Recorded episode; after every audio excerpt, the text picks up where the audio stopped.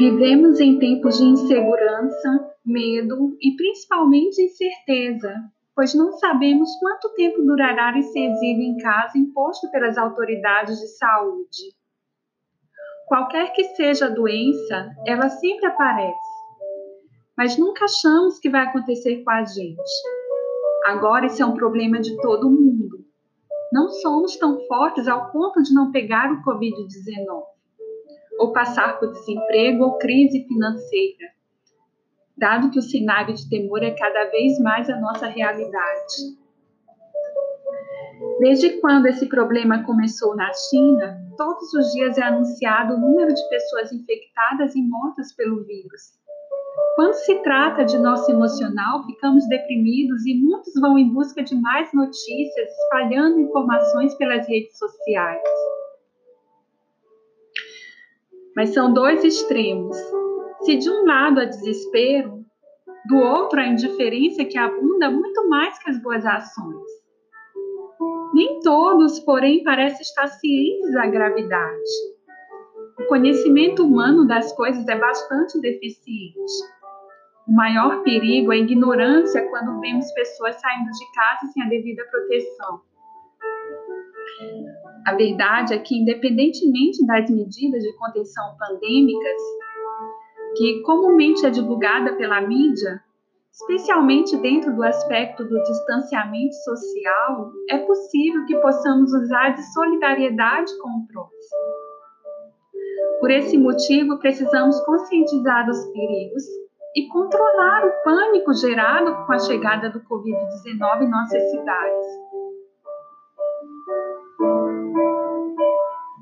Antes do Covid-19, era comum passar horas do dia no trânsito, horas no trabalho, gastar muito tempo em nossas atividades rotineiras que nunca acabavam. Essa sociedade que traz a conta para sermos bem-sucedidos em todas as áreas de nossas vidas, o tempo todo ocupados, sempre comunicativos, saudáveis e bem arrumados, é a mesma sociedade que aponta de louco e preguiçoso quem decide ir devagar e assim vai surgindo um cidadão cheio de transtornos psicológicos, começando com ansiedade. Porém, além de buscar sobreviver em meio à guerra, a disputa agora é em que mundo passaremos a viver e que ser humano nos tornaremos quando passar essa pandemia. Talvez a resposta dependa da maneira como encaramos e vivemos a pandemia. Depois, o pós-guerra global de nossos tempos dependerá do modo como optamos o, viver a guerra. Ao refletirmos quando, quanto ao nosso modo de pensar, o agora passa longe.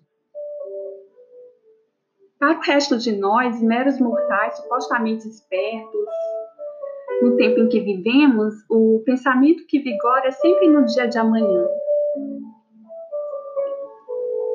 Mas raramente se pensa no segundo em que estamos vivendo para nos identificar se estamos bem quanto ao momento presente, talvez até insignificante para alguns. Quanto a isso, percebemos que a ansiedade é uma das maiores causas de epidemias no âmbito da saúde mental, perdendo apenas para a depressão. Na verdade, a ansiedade não é uma doença, mas o agrupamento de sintomas que alertam um problema desordenado em nosso universo interior. Assim, a avalanche de informações nos noticiários também afeta o emocional, causando pânico e perda de controle durante o dia a dia.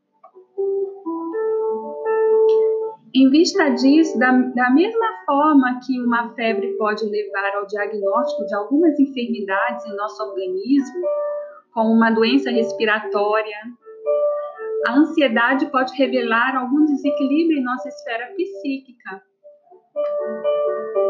Ao pensar na palavra guerra, precisamos olhar cuidadosamente para o inimigo. Em outras palavras, o vírus não pensa, não tem moral e não tem livre-arbítrio. A única coisa que precisamos fazer é derrotá-lo em nossos corpos, paralisando-o para se preparar para o que virá. Mas principalmente, não devemos nos identificar com o que nos faz mal, nossas mentes precisam estar boas. E você pode evitar o mal com o carinho e o afeto que nasce no coração de pessoas sofridas mediante tal situação. Apenas isso é capaz de trazer o aprendizado da contagem de cada minuto vivido, na certeza de que a esperança pode nos aliviar. Por Thaís Rocholi, Saúde Emocional em Tempos de Covid-19.